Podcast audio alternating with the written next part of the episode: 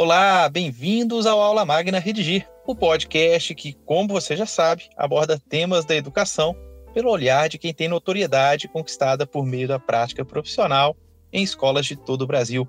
Eu sou o Rodrigo Simões e no episódio de hoje nós vamos tratar sobre como utilizar os resultados do Enem no projeto pedagógico escolar. Faremos isso na companhia do professor Rafael Barroso.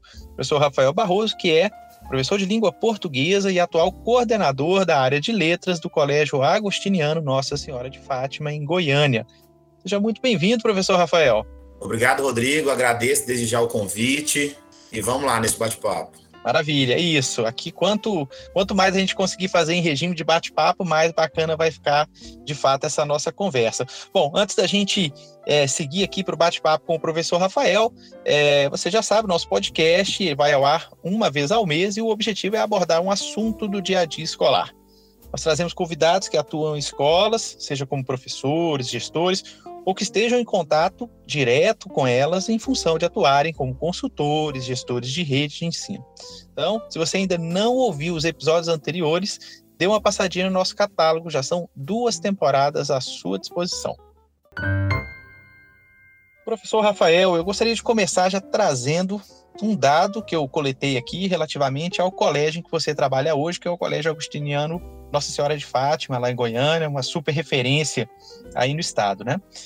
Então vamos a esse dado. Olha, se a gente pegar os últimos microdados do Enem, em que a gente podia fazer ali a identificação né, da, da instituição é, e a identificação da nota média da instituição, que foram os microdados de 2019, o Agostiniano ele obteve 866 pontos em média na redação.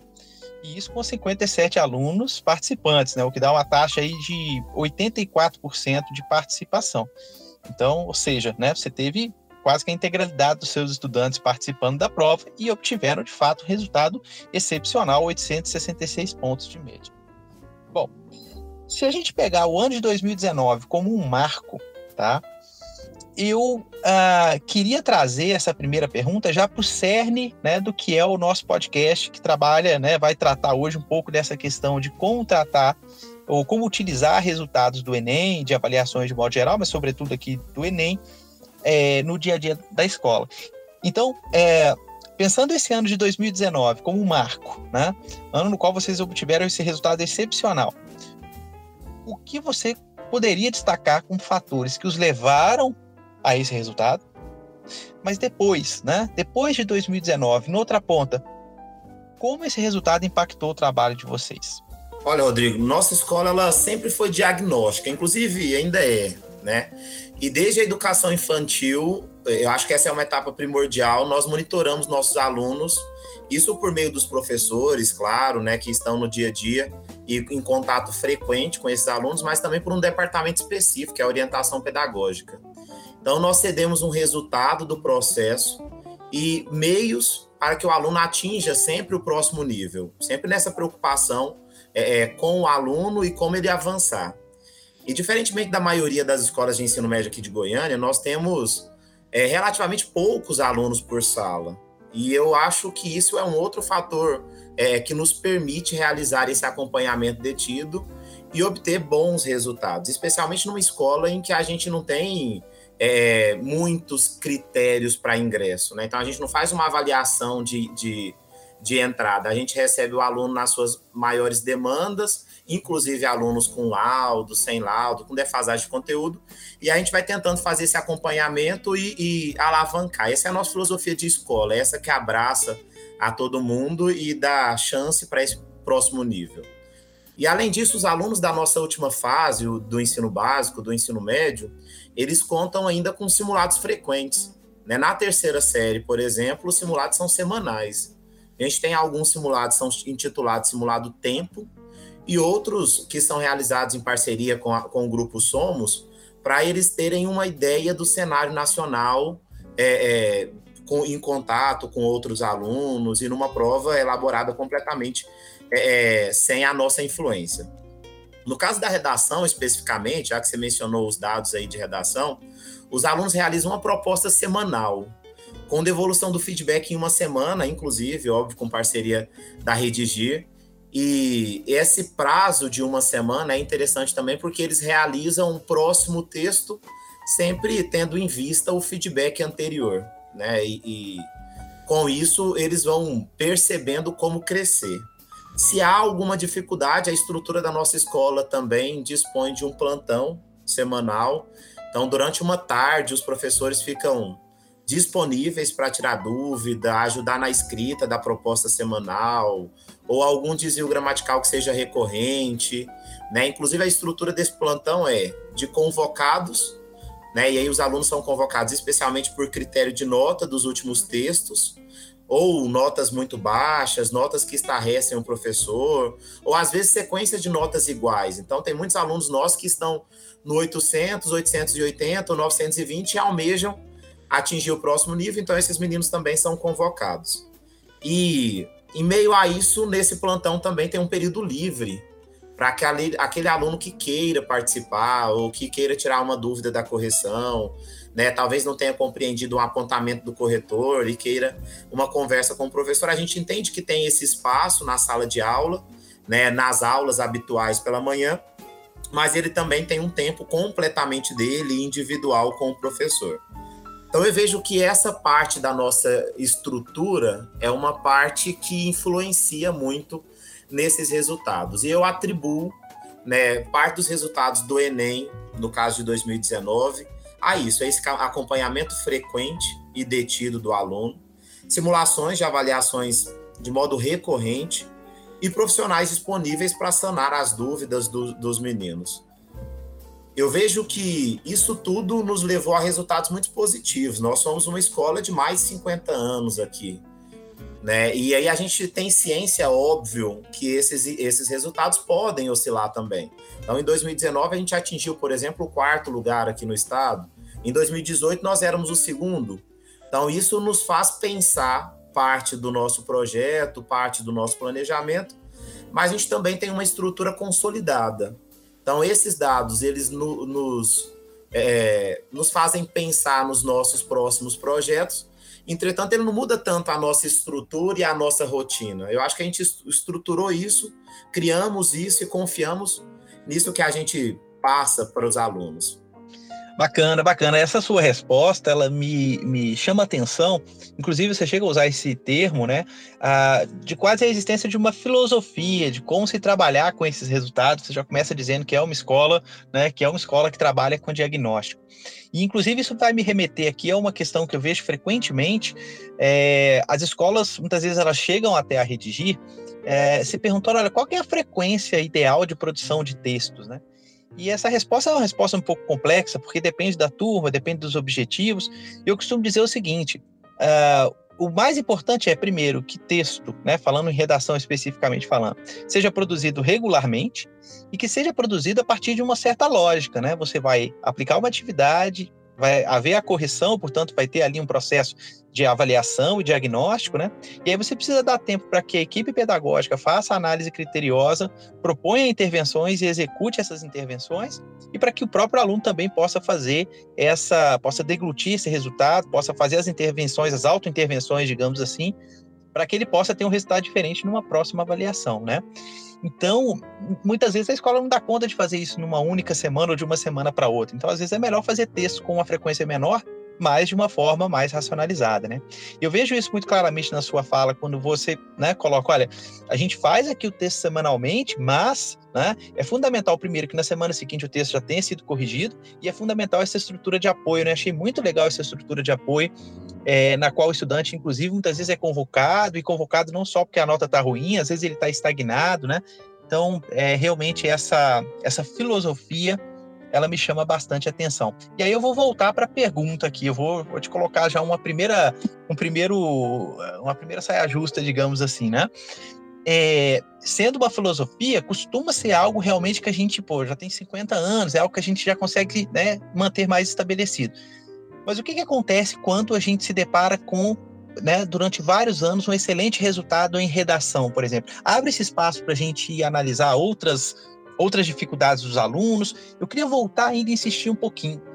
Como é que a gente recebe bons resultados e, em seguida, né, atua a partir desses bons resultados? Será que é vendo que esses bons resultados permitem agora que a gente arrefeça um pouquinho e vá é, tratar de, de, pontos que são pontos é, onde a melhora ainda é mais necessária na escola? Será que eu estou certo? Eu estou né, elocubrando aqui. Exato, a gente pensa o tempo todo nesse, nesses resultados, né? E, e não pilhando o professor ou não colocando é, é, o resultado do Enem como um fim. Inclusive, a gente pensa sobre o resultado, mas para nós aqui na escola, inclusive, Rodrigo, é muito mais relevante os nossos resultados simulados. Porque a gente trabalha muito com essa ideia do processual. Né? Então a gente está avaliando no processo e dando chance para que o aluno cresça. Então a gente pega sempre os resultados dos simulados, disponibiliza para os professores, analisa inclusive todos esses dados com os professores e vai atingindo nisso.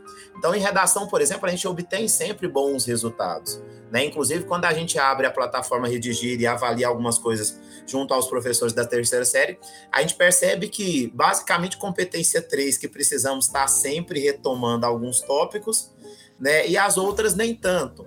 E aí a gente vai, óbvio, é, olhando, observando isso frequentemente. Não é porque redação está muito bem que a gente deixa de analisar. Essa estrutura de coordenador de área também da nossa escola, ela faz com que todas as áreas são pensadas. E os simulados são importantíssimos, porque a gente passa isso para os meninos, passa isso para os professores, vai analisando os dados, vai, vai colocando aquilo que é coletivo né, e vai trabalhando também as dificuldades individuais. Se uma área necessita de mais intervenção que a outra, a gente tem também aqui toda uma estrutura é, é, disposta a, a montar um, uma, um, plano de ação para que essa dificuldade acabe. Né? Nesse ano, por exemplo, nós vivenciamos um caso assim. A gente estava com um plantão para a terceira série e de repente a gente percebeu que os meninos estavam voltando é, no início desse ano com muitas dificuldades, com muitas coisas que eram elementares. E aí a gente acabou aumentando a carga horária desse plantão, disponibilizando mais tempo para os meninos, né, disponibilizando mais espaço para que eles pudessem tirar essa dúvida. E concomitantemente a isso, nas aulas pela manhã, trabalhando aquelas dificuldades que eram pujantes ou eram mais coletivas, etc. Então a gente vai tentando fazer intervenções para ir sanando todas essas dificuldades. Óbvio que a partir desse resultado, a gente entende muito a avaliação como parte do processo de ensino e aprendizagem. Então o Enem ele é muito importante para nós, a gente observa sempre, mas a gente vê que a gente vai fazer intervenção para uma turma que já saiu, né? Então os resultados do simulado são aquele aquele momento em que a gente faz sempre uma análise com todo mundo da escola, inclusive com os alunos. Você mencionou a ideia da redação, e isso é incutido é, até nos meninos, essa ideia do feedback. Eles precisam observar o feedback, buscar esse feedback, tentar analisar o, o, os dados disso tudo. Inclusive, a cada semestre eles recebem uma folha em que eles vão anotando as notas dos simulados, as notas, inclusive, por, por área do conhecimento, e tentando perceber análise de microdados mesmo. Quais, que, quais questões eu errei? A gente cede, inclusive, quais eram fáceis, médias e difíceis, para ele perceber, né? Não é fazendo um TRI, mas partindo disso, mas sempre nessa ideia do diagnóstico, aonde eu preciso melhorar. Né? Na redação, por exemplo, para realizar a próxima redação, eu olhei a anterior, né? Eu vi como que quais foram as minhas dificuldades e o que eu posso fazer, especialmente no texto Enem, né, que tem um limite estrutural, para usar um termo da grade de correção, é, é muito fixo, o, o, próprio termo limite né, já, já destaca isso.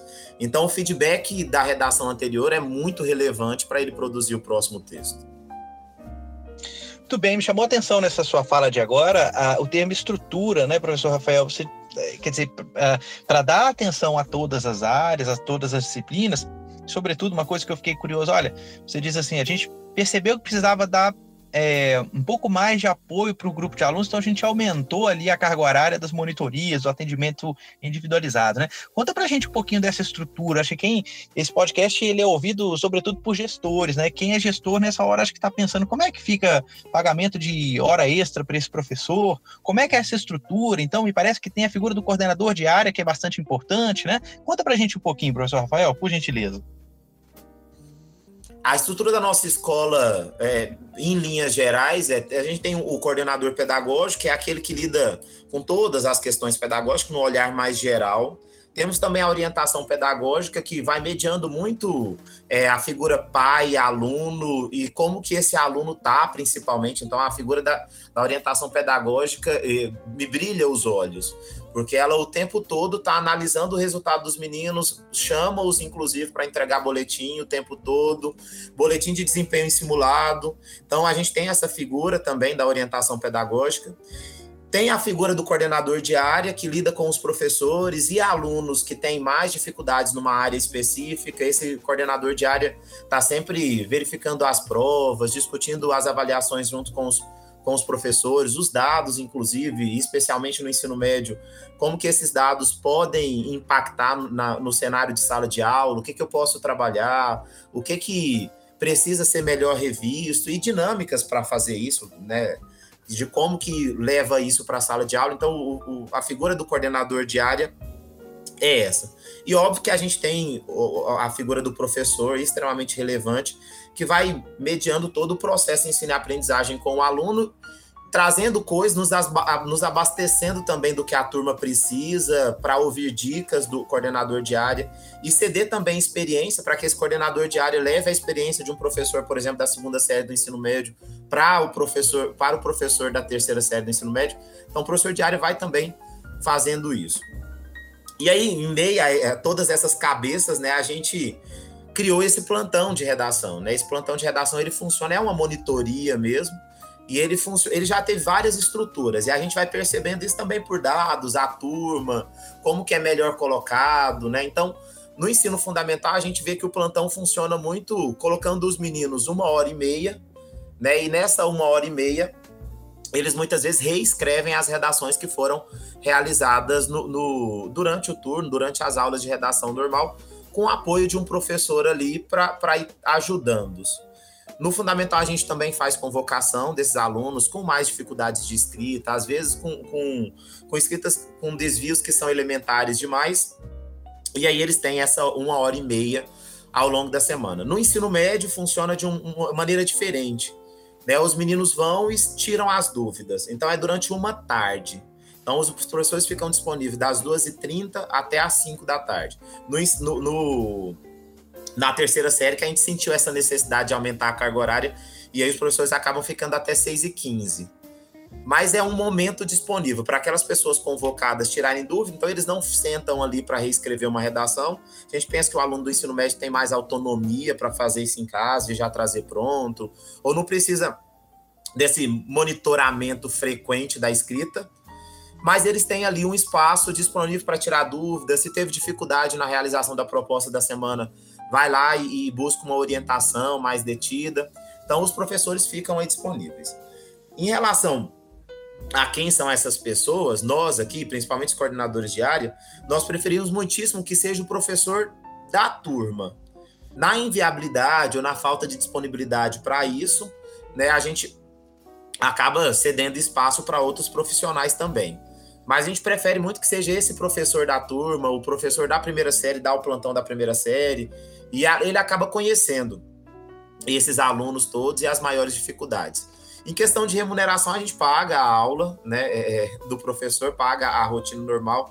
No início, a gente tinha até um, uma, uma, uma forma de pagar um valor distinto, cadastrando como monitoria, mas hoje o valor, inclusive, é o valor da nossa hora-aula mesmo pela manhã. E aí já fica na carga horária do professor, então, né? Não é uma atividade extra, é algo que já está previsto para a semana dele ao longo de todo o ano letivo. Exato, o, Rodrigo. Aqui o, a gestão, o padre, inclusive, que é o nosso diretor-geral, e a Adriana, a Adriana Ribeiro, que é a diretora pedagógica, ela tem muito essa visão do professor. Antes nós tínhamos esse pagamento com uma rúbrica diferente, de uma maneira diferente, que era inclusive de aula dada. E aí a gente, inclusive os coordenadores de área, problematizou muito essa ideia de porque o professor reserva esse dia para nós, né? Então, por exemplo, os nossos plantões aqui acontecem, acontecem às quartas e às quintas. Então, toda quarta e toda quinta o professor está ali disponível, né? E a gente acabou levando para essa direção que seria injusto com o professor, por exemplo, um determinado dia por conta de um evento da escola ou uma rotina do ensino médio que muda, a aplicação de um simulado, ou até mesmo um feriado, esse professor não ser remunerado por essa tarde, já que todas as tardes de quarta e quinta estão reservadas para a nossa instituição. E aí eles acabam acatando, viram muito sentido nessa fala, e aí fica na, na, na carga horária do professor mesmo. É engraçado porque é, essa lógica de muitas vezes, ah, o, o, professor vem fazer uma monitoria, ele recebe um valor abaixo do que é o valor da hora-aula e tal. É, quando a gente para para pensar isso e pensar numa escola que trabalha a partir de diagnóstico, né, que trabalha a partir de resultados em avaliações e a proposição de intervenções, talvez esse trabalho seja até mais complicado que o trabalho de ir à sala de aula, é, principalmente quando a aula do professor tem uma tônica um pouco mais expositiva, né? Porque é algo que ele já faz de certo modo repetitivo, ele né, vai atender a toda aquela turma e depois quando ele vai para essa monitoria, tem todo o trabalho de diagnóstico, de identificação do aluno. Então é, é realmente, enquanto eu te ouvia, eu ficava pensando nisso, nessa contradição muitas vezes de entregar ao professor um trabalho que é até mais difícil de fazer, e considerá-lo como um trabalho que, inclusive, é, merece uma remuneração menor. Vocês estão de parabéns aí por, por ter identificado essa, essa questão e promovido essa, essa lógica de remuneração. Muito interessante. Agora, eu queria, eu queria emendar aqui mais uma última curiosidade sobre essa estrutura, porque realmente para mim isso é fundamental. Se você quer trabalhar a partir de dados, né, se você quer trabalhar a partir de diagnósticos, se você quer colocar o Enem né, como orientador também, assim como qualquer outra avaliação, você tem que dar tempo para as pessoas e tem que chamar pessoas para é, é, refletirem e proporem ações a partir dos resultados, né? E eu realmente estou curioso, um pouquinho ainda é, curioso relativamente à figura do coordenador de área, relativamente à distribuição. Como é que é a distribuição? É cada um, é, é a área do Enem? Tem o de humanas, o de redação, ou é outra estrutura? É interessante, Rodrigo, porque você pontuou essa ideia do, do, professor do plantão e é realmente isso. Muitas vezes é mais dispendioso, inclusive, o professor do plantão do que o professor da, da, da, área comum, né? A gente tem uma parceria com a, com a plataforma Redigir, então as redações são corrigidas pela Redigir e nós, professores é, que demos, damos aula pela manhã, a gente corrige apenas a avaliação. E o professor do plantão não, né? Para o plantão, por exemplo, a gente faz todo um cenário do aluno, então a gente olha todas as redações praticamente dele na Redigir para que, que ele seja convocado e que a gente tenha um papo né, a, a, gente tenha o que dizer e como fazer intervenções para ele na, na quinta-feira, por exemplo. Então, a gente faz análise, por exemplo, de todos os alunos convocados, e é, é, avaliando os textos, olhando as notas. Então, é um trabalho dispendioso e, por isso, precisa ser muito valorado mesmo, né? E a direção pedagógica nossa, a direção geral também vislumbra isso. E na outra ponta aí do que você destacou, em relação à coordenação diária, a nossa estrutura segue basicamente as áreas do Enem. Né? Em questão de linguagens, a gente desmembra um pouquinho a parte de redação. Na verdade, a gente tem mais de um coordenador para a área de letras, né? E aí redação fica mais a cargo de uma pessoa do que de outros, né? Mas a gente vai trocando ideias. Segue, portanto, as áreas do Enem mesmo. Tem um coordenador para a área de humanas, né? Tem coordenador para a área de ciências da natureza, tem um coordenador também para para a área de linguagens e assim sucessivamente, né? Outra ponta que existe também um coordenador específico é a área de inglês, né? A área de linguagens, nossa, é muito desmembrada. A área de inglês também tem uma coordenação específica porque precisa dessas necessidades da língua estrangeira, além da gente ter um projeto que é o Argos International.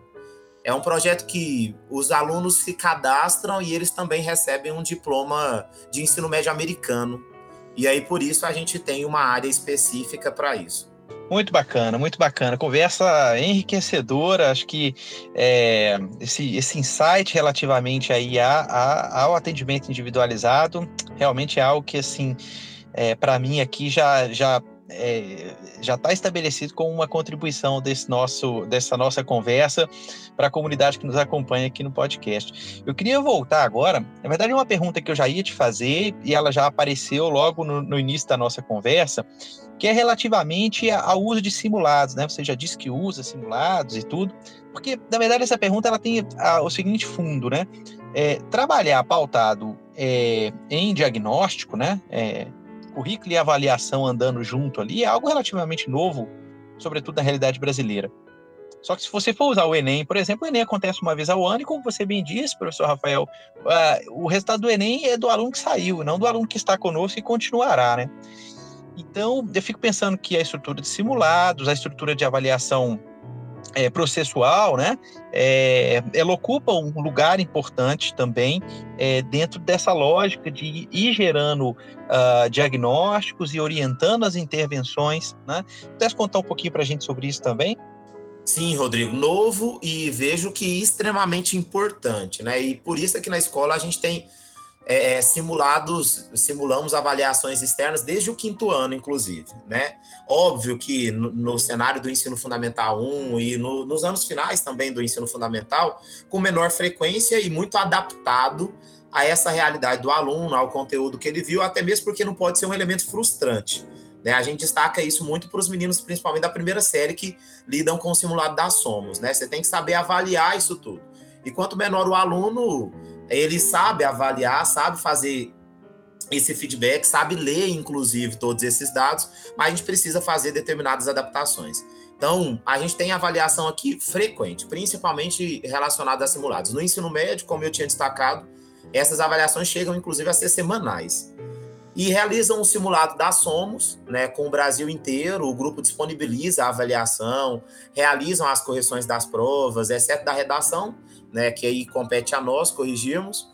E na terceira série, os alunos dispõem desse simulado Somos, além de um simulado Tempo, cujo foco é exclusivamente treinar, como o nome já sugere, o tempo. Né? Então a gente monitora, inclusive, quantos minutos são gastos para cada questão, né? faz com que os alunos promovam uma reflexão se essa questão é fácil, média ou difícil, né? qual tempo eu poderia despender para respondê-la essa estratégia de avançar e depois voltar, inclusive, às vezes é, com nota ou sem nota, e todos os resultados, seja da plataforma plural ou os simulados corrigidos por nós aqui, como no caso do simulado tempo, são, são disponibilizados para os alunos. Alguns, inclusive, por um atendimento com a orientação pedagógica, com um grupo de professores e os coordenadores de área, porque a gente percebe que talvez alguns alunos precisem de uma determinada intervenção específica. Então a gente incute os alunos compreenderem o cenário, buscar em nós ajuda, auxílio para traçar novas, novas metas. E óbvio que a gente tem um grupo de professores muito engajados nisso, né? Eles recebem esses dados todos, a gente mostra a importância de ler esse cenário, né, de perceber quais foram as dificuldades, aquilo que deve ser trabalhado no coletivo, aquilo que um aluno específico se equivocou, uma questão, por exemplo, que todos acertaram e apenas um aluno errou, e se essa questão, inclusive, é, de, é, é fácil, né, como fazer intervenção. Enfim, a gente percebe a importância desse simulado, dá valor a ele, né, principalmente ao feedback, para a gente ir ao longo do ano sanando essas dificuldades. E em relação não é, em redação não é diferente. em redação a gente trabalha também com esse feedback frequente, análise dos dados, um trabalho detido com o professor de redação e essa conversa com os alunos sobre essa escrita. A gente se depara, óbvio, com determinados alunos mais explicentes e que coloca isso como irrelevante, mas chega na terceira série, por exemplo, do ensino médio, todo mundo está super é, é, engajado nisso, preocupado, inclusive, né? E ninguém chega, por exemplo, à maratona do Enem, que é um, um, uma retomada de todo o conteúdo que a gente faz aqui na escola, sem dar valor a esse feedback dar valor aos simulados. Eles estão, assim, super engajados nisso. Legal, legal. Eu vou, enquanto você falava, professor Rafael, me veio aqui à mente o período em que eu ah, atuei como coordenador pedagógico também, sobretudo a parte mais ao final, que foi quando da chegada das, das, das, plataformas digitais às escolas e tudo, e o primeiro processo ali de digitalização dos feedbacks de simulados. Eu vou lhe fazer uma pergunta que, de certo modo, é uma provocação, mas eu tô, vou tomar liberdade de fazer porque eu acho que eu sei qual é a resposta, tá? É, eu, eu lembro que eu tinha uma dificuldade, mas vamos lembrar, né? Isso já tem aí pelo menos meia década, tem um pouquinho mais até eu tinha uma dificuldade que era a gente fazia análise de resultados também e tinha riqueza ali de, de, de dados relativamente às dificuldades isoladas dos alunos ou das turmas e tal. Mas é, era muito comum que o professor dissesse assim, sobretudo no ensino médio, mais ainda na terceira série. Olha, Rodrigo, ok, mas como é que você quer que eu faça retomada de conteúdo ou atendimento individualizado, ou observância daquele caso específico naquela turma, naquele aluno, se eu preciso dar todo o conteúdo e o conteúdo é gigantesco. né? Então, como é que vocês lidam com essa com essa dualidade, digamos assim, entre ter que cumprir o conteúdo, né? E ao mesmo tempo, a partir de uma análise de diagnóstico, ter que estar atento ao fato de que o tempo todo você tem que desviar dessa certa linearidade do material didático, né? E aí, para aliviar aqui a provocação, imagino eu que é através do atendimento é, no contraturno que vocês oferecem aí, né? E aí acho que deve tomar nomes diferentes, plantão, é, enfim, acho que deve, deve ter uma, uma tonalidade diferente a depender de cada disciplina, né? É, também, Rodrigo. Aqui a, a, gente não tem um sistema de ensino e a gente dá total liberdade também para o professor, sabe? A gente, inclusive, essa foi a ideia de. de a, óbvio que a gente está todo super atualizado de como funciona tudo, os sistemas de ensino. Já conhecemos e já foi pauta, inclusive, de diversas reuniões de direção pedagógica, de, de coordenação diária. E a gente ainda insiste um pouquinho no livro didático, dada essa liberdade sabe, para o professor. Óbvio que a gente tem um cronograma a cumprir, a gente tem todo um conteúdo a cumprir, e essa pressão, a gente sente isso, inclusive, né, ao longo do ensino médio, especialmente, ter que cumprir isso tudo. Na terceira série, inclusive, a gente exige que isso tudo seja realizado antes da maratona, então não tem nem um ano inteiro para fazer isso, porque a maratona é o período que antecede o Enem, a gente tem que revisar tudo. Mas a gente dá essa liberdade. Tem alguns conteúdos, e aí depende de como que é o objeto conhecimento tem alguns conteúdos que dá, faz link com o que o professor está trabalhando agora, ou às vezes é até pré-requisito, e o professor está enfrentando dificuldades em um determinado conteúdo atual, dado isso que a, a, avaliação nos cede, né? E eu acho que a avaliação ela tem, inclusive, essa função. E aí a gente dá total liberdade para o professor fazer essa retomada, inclusive dentro de sala de aula, nas aulas é, é pela manhã.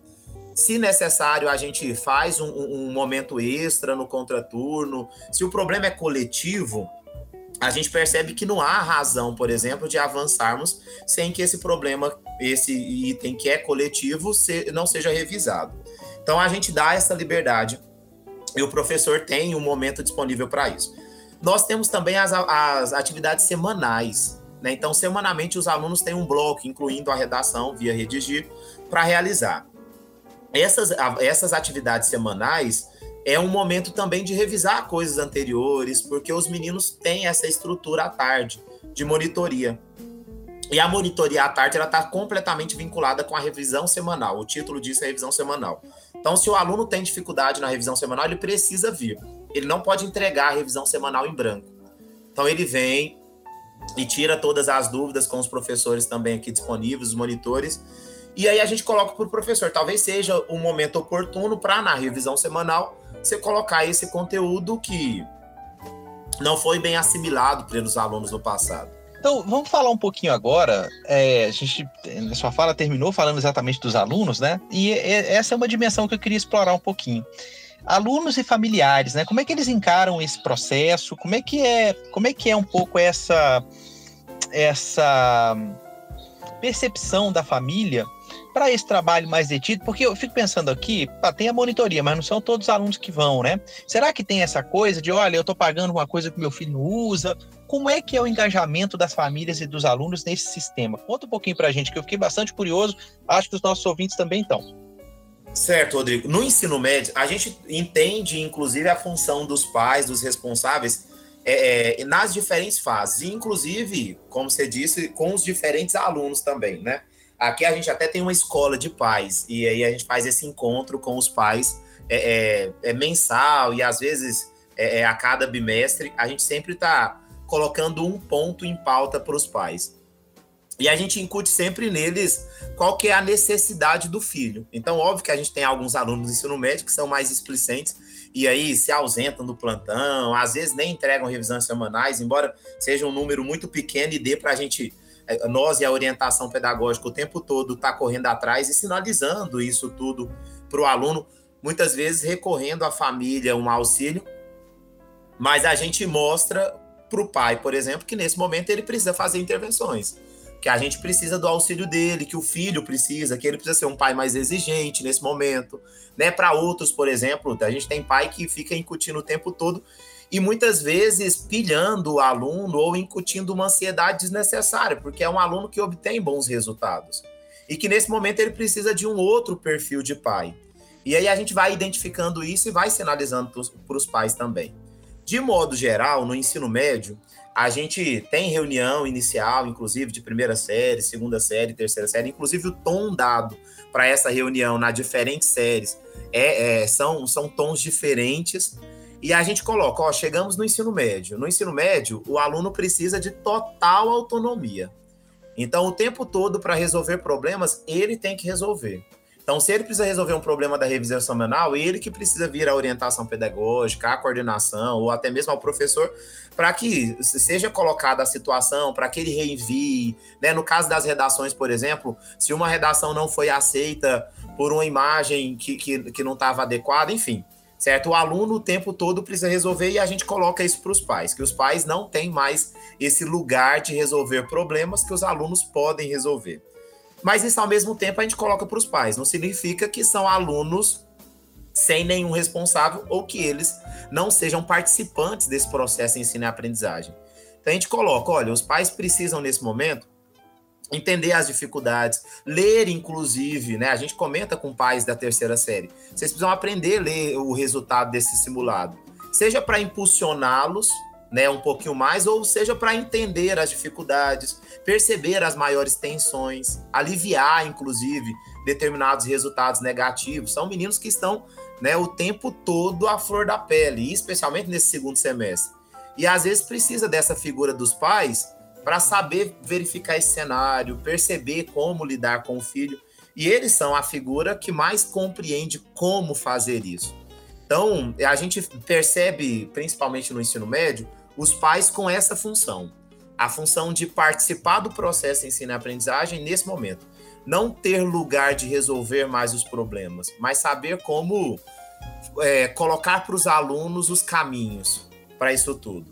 E a gente mostra para eles: olha, essa estrutura toda da nossa escola está disponível. E cabe a vocês perceberem qual é o caminho. Se é um aluno, por exemplo, que já está bem em determinadas áreas, ele precisa ir para uma área de aprofundamento. E a gente disponibiliza, por exemplo, a, a aulas de aprofundamento. Né? Mas, ao mesmo tempo, eu preciso disponibilizar para aqueles alunos que não atingirem um determinado nível meios para se fazer isso. E a gente trabalha muito essa ideia do outro, né? Inclusive com os pais. A nossa escola é muito, é inclusive o perfil católico incute muito nessa ideia. Não é porque eu não preciso, eu vou negar esse serviço. Então, o serviço está completamente disponível.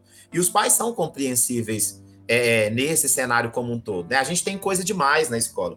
E nem todo mundo participa de tudo. E os pais compreendem. Então, a gente tem, por exemplo, o voluntariado. E é só um grupo de voluntariado que está ali presente. Né? Embora seja um serviço disponível para todo mundo. A gente tem um grupo, por exemplo, que forma o corpo editorial do Jornal Agostiniano. E não é todo mundo, embora a gente disponibilize um edital para quem quiser entrar, é, enviar todo o seu currículo e o seu perfil para que seja selecionado ou não.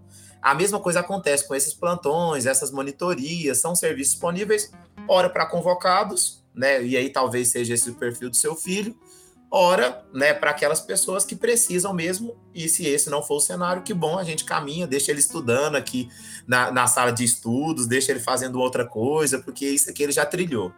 Legal, muito bacana. Quando o trabalho é sério e, e, transparente, eu acho que isso facilita muito a percepção por parte de quem recebe esse serviço, nesse caso as famílias, né? Penso é, que a coisa caminha mais ou menos por aí.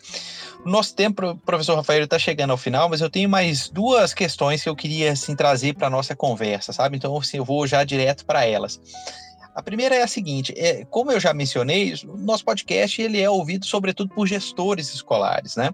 E a nossa conversa, ou na nossa conversa, você é, tentou construir para a gente aí um pouco dessa estrutura, com a figura dos coordenadores de área, da coordenação, da orientação, que faz um trabalho muito bacana também, né?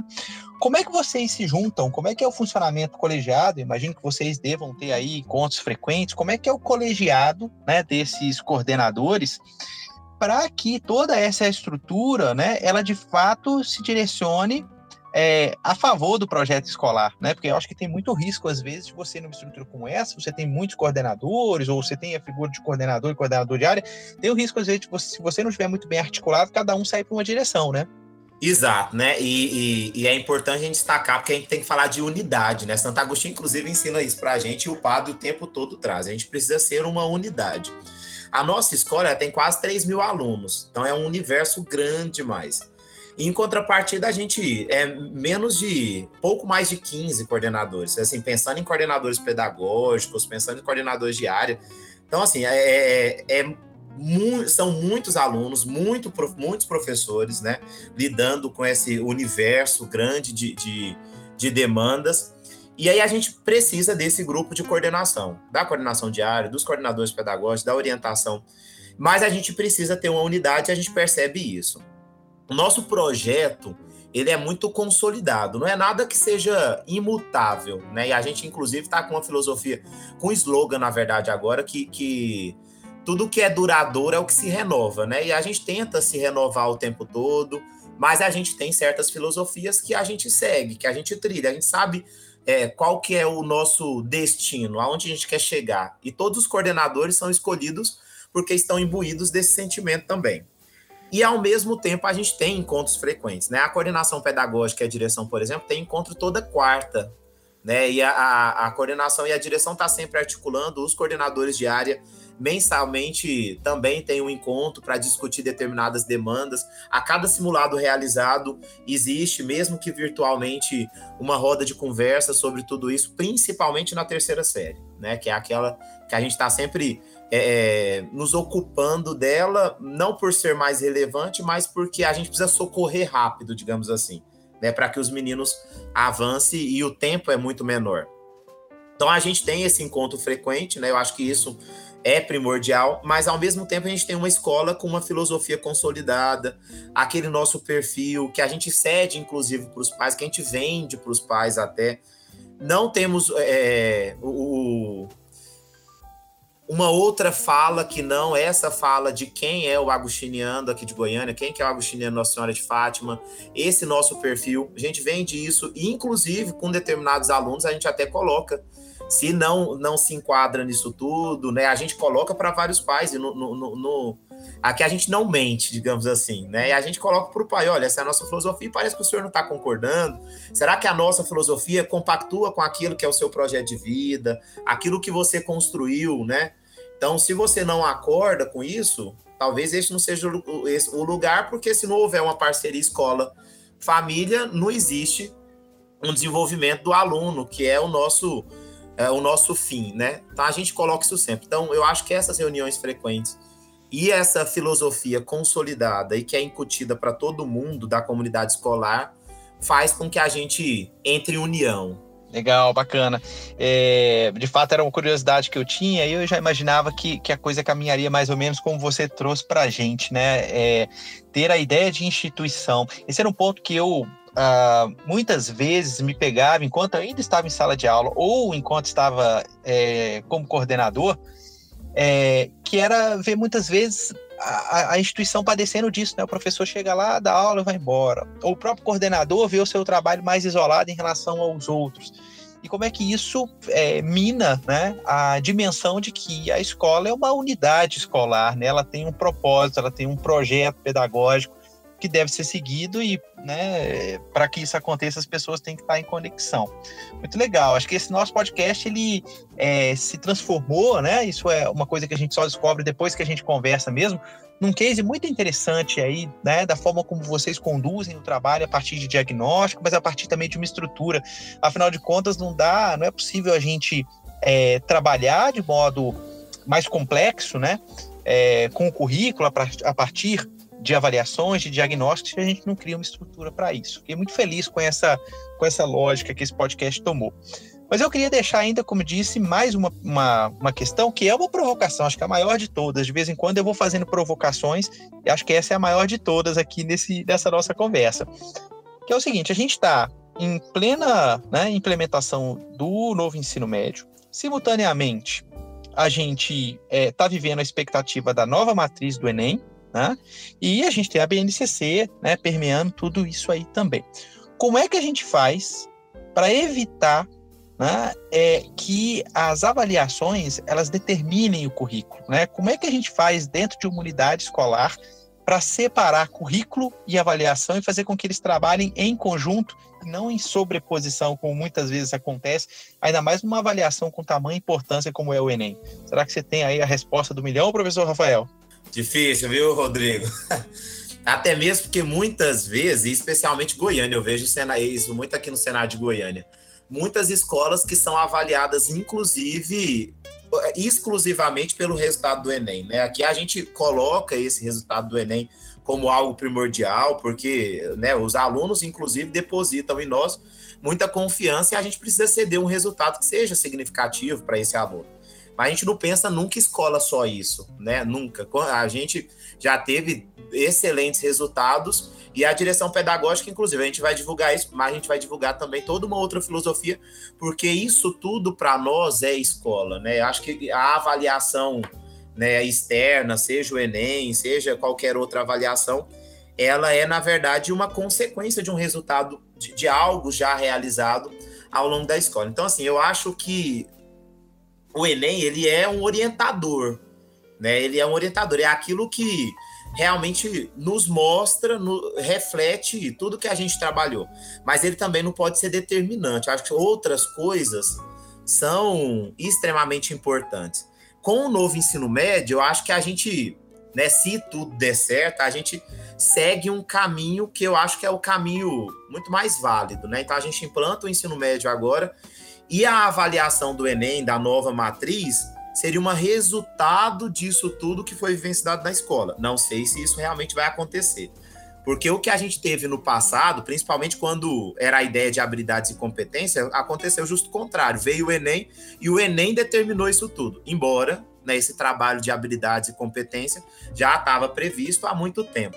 Mas foi o Enem que modificou muita coisa no cenário escolar.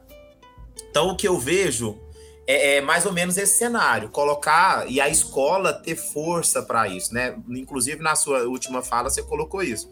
Que é, é muitas vezes a gente percebe ali um professor que é um dador de aula, aquele que vai dar aula, vai embora e ponto, não se engaja na escola, não se engaja com o aluno, inclusive. E aqui a gente fala, inclusive, na hora da contratação, a toda a formação, que esse professor, embora também muito discutido, muita gente é, tem opiniões contrárias, mas a gente percebe muito um professor que tem que estar tá vinculado com o aluno, que tem que estar tá vinculado é, com a proposta da escola, que compre essa filosofia, que é uma filosofia que não está preparando só para o Enem. É uma filosofia que está preparando o aluno para a vida, que trabalha as questões emocionais, que está preocupado quando o aluno, por exemplo, está triste e percebe isso né? Percebe quando o aluno, por exemplo, está com uma sequência de notas ruins, que o coordenador de área está ali monitorando isso tudo, mas o professor é aquele que está é, mais próximo, que vai lá, que tem uma voz de autoridade muitas vezes com o aluno.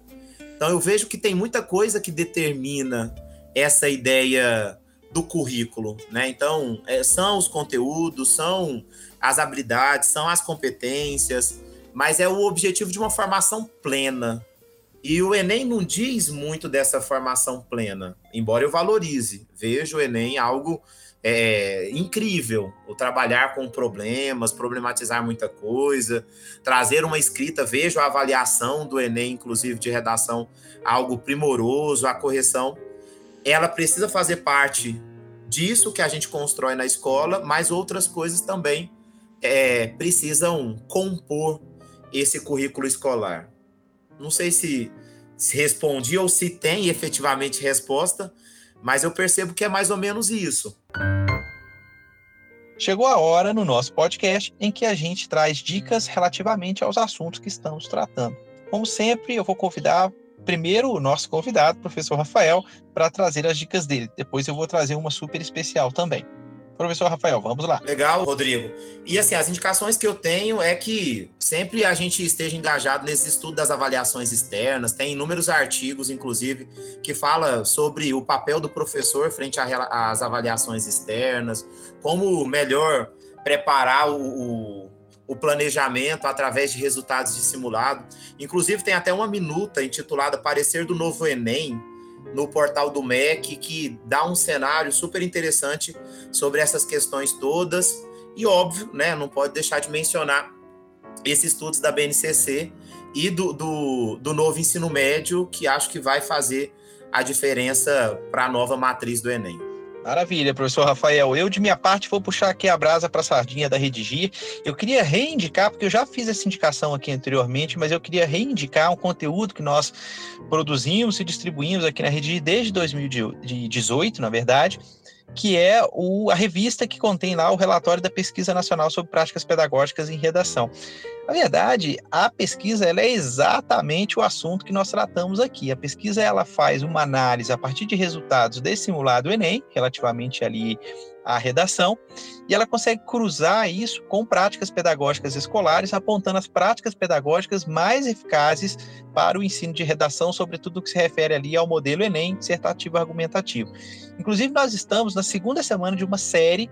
É, né, se você que está nos ouvindo é, recebe os nossos e-mails, a gente está na segunda semana de uma série é, que é de quatro semanas, são quatro pílulas, nas quais a gente é, agrupou, né, são quatro pílulas agrupando ali os resultados, né, com diversas práticas pedagógicas é, que estão disponíveis aí na nossa revista. De qualquer forma, a gente vai deixar no link aí do podcast o acesso para a revista, para que você possa fazer a revista, como né, é, eu comentei, na verdade a revista, a edição 2021, ela traz ali então o relatório da pesquisa 2021. E já já, agora no mês de setembro, a gente lança né, a edição 2022 da pesquisa com é, informações fresquinhas, resultados fresquinhos aí.